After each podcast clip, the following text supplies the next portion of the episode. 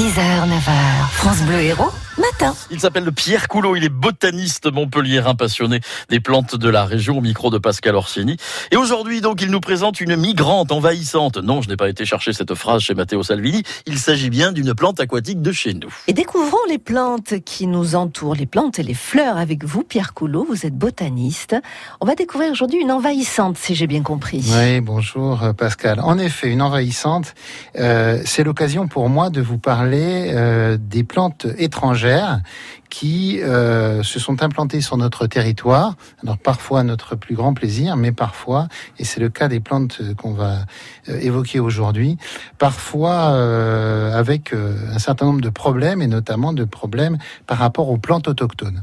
Alors figurez-vous que ce, ce, problème des plantes invasives est un problème qui ne concerne pas que la France, qui est un problème à l'échelle mondiale, puisque dans de nombreux pays, certaines plantes naturalisées posent d'énormes problèmes à tel égard que certains pays comme les États-Unis d'Amérique ou l'Australie ont carrément interdit toute importation de plantes ou de graines sur leur territoire pour éviter ce genre de ce genre de problème. Alors chez nous, il y en a quand même de nombreuses et d'ailleurs, il y a un arrêté qui a été publié euh, le 14 février 2018 qui liste 20 plantes totalement euh, interdites de, culture et d'implantation sur notre territoire et parmi elles, euh, celle dont je voulais vous parler, c'est une plante qu'on appelle la jussie.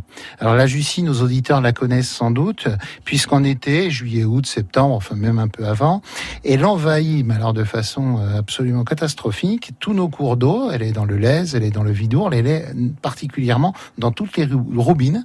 Alors c'est une très jolie plante. C'est une plante aquatique du coup C'est une plante aquatique, ça n'est pas du tout euh, une algue, hein, c'est vraiment mmh. une plante, un, un végétal supérieur, euh, qui a la particularité d'avoir de très jolies feuilles vert foncé et puis surtout des très grosses fleurs jaunes qui sont magnifiques. C'est une plante absolument superbe et d'ailleurs elle a été importée euh, pour ces raisons-là, mmh. hein, vraisemblablement euh, pour des bassins, pour l'aquariophilie. En attendant, euh, elle pose un problème puisqu'elle envahit littéralement toute la végétation euh, tout l'été dans nos cours d'eau et étouffe finalement les plantes sauvages.